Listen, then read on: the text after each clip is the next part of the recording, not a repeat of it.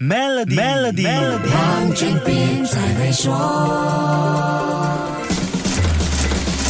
你好，我是黄俊斌。新年大吉，祝你阖家平安幸福。过新年，家里必定少不了糖果来招待亲友。即使平日不爱吃糖果的朋友，也会准备一些，因为甜食寓意着甜甜蜜蜜。希望大家在新的一年生活都能甜滋滋的。过年家里准备的糖果里有一个跟兔子有关的糖果，不知道你吃过吗？给你一点提示，就是白色的软糖，软糖上裹着一层透明而且入口即化的纸。猜到了吧？就是大白兔奶糖。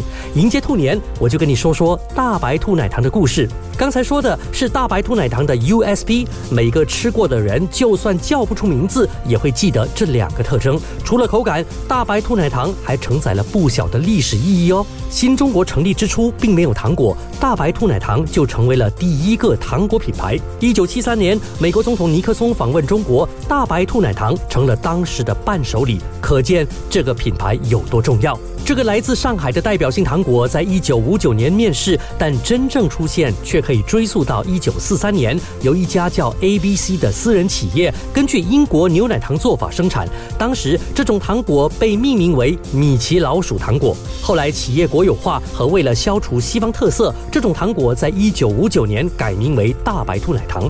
到今天，它已经出口到全世界几十个国家，成了很多人的成长回忆。跟很多老字号一样，大白兔奶糖也在寻求突破，迎合年轻消费者口味的同时，也不能忽略尝着大白兔奶糖味道长大变老的老顾客。经典的传承和口味的创新是最大挑战。对于大白兔奶糖，你是更想尝到熟悉的味道，还是希望看到口味的突破呢？好，先说到这里。更多财经话题，守住下星期一，Melody 黄俊斌才会说。使用 Maybank to You Bits 为员工和供应商进行付款，即可赢取 Toyota Hilux。详情浏览 Maybank my slash SME Rewards 附条规。